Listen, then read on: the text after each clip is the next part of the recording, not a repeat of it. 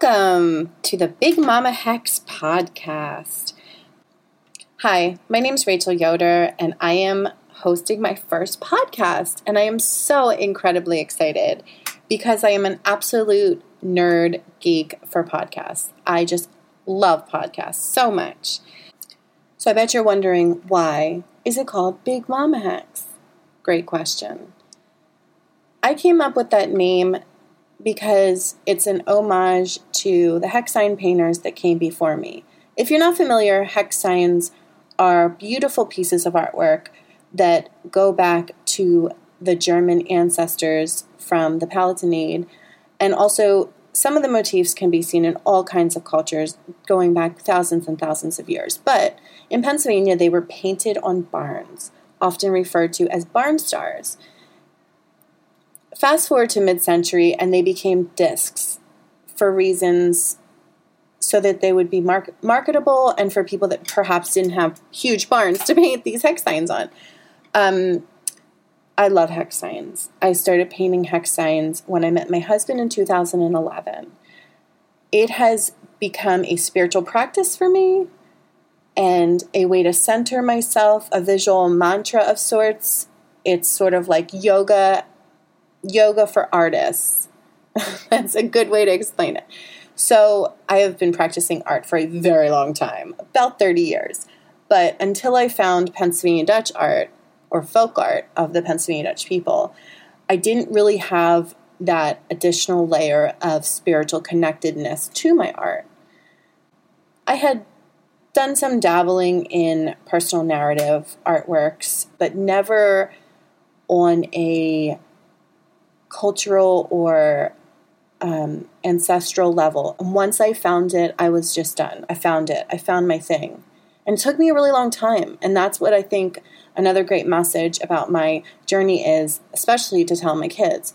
It didn't take three days to figure out what I was going to do with the rest of my life. It took 30 years. So hang in there and, you know, do the work and explore. The exploration, the process is the best part. That's the best part.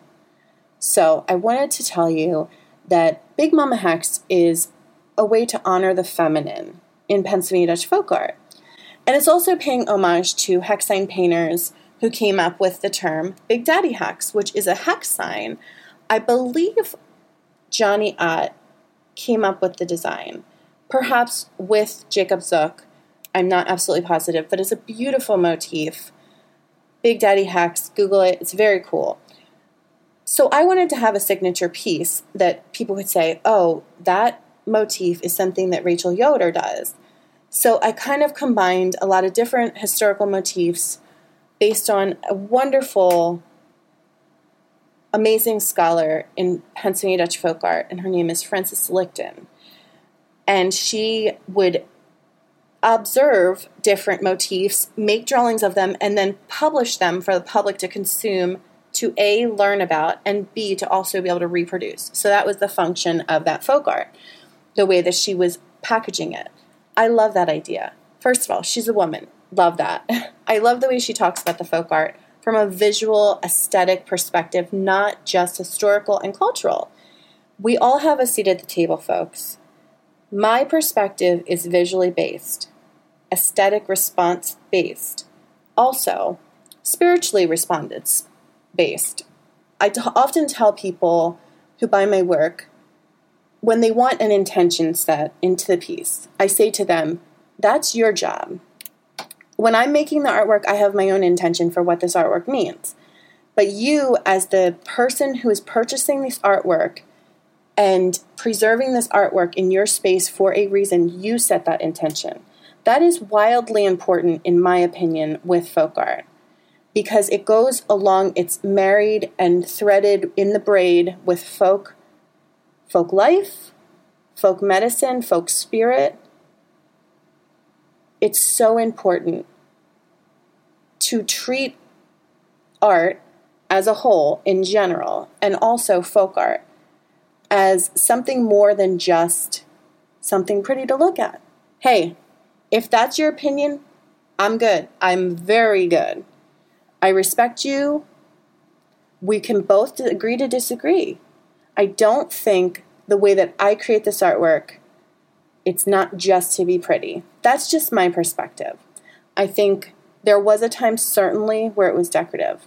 I think now there's some artists, contemporary artists, that make things that are just for decorative reasons. Totally cool. We're all in this, we have all a seat at the table. My perspective, though, because I'm a spiritual person, is that there's a deeper meaning. So, Big Mama Hex is to honor the feminine. Big Mama, okay?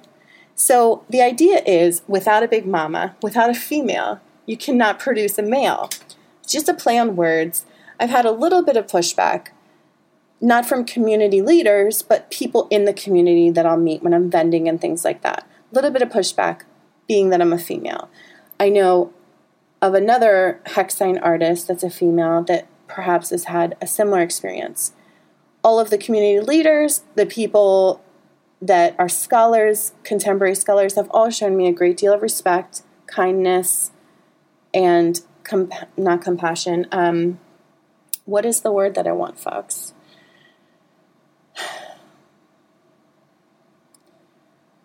They have shown me a great deal of oh, I can't think of it. Anyway, they've given me a lot of their love and time and support and lifted me up. So I'm very grateful for that. This is in no way a dig at anyone.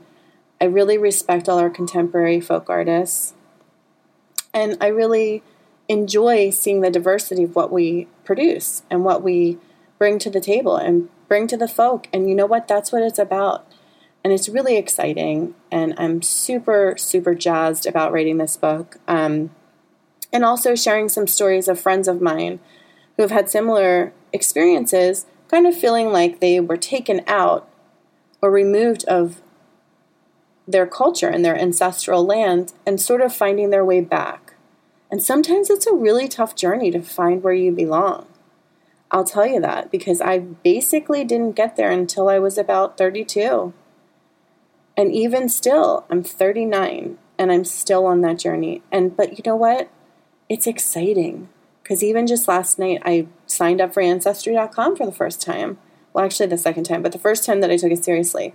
And the things that I discovered, it was phenomenally exciting. Very exciting stuff. So that's a little bit about why I named the book and the podcast Big Mama Hex. It's just a way to honor the feminine, not putting anyone else down or saying that the feminine's the only side or perspective. But, you know, it's true. The females, we are goddesses. Everyone, thank you for taking the time to listen. Have a wonderful day and mach's gut, which means goodbye.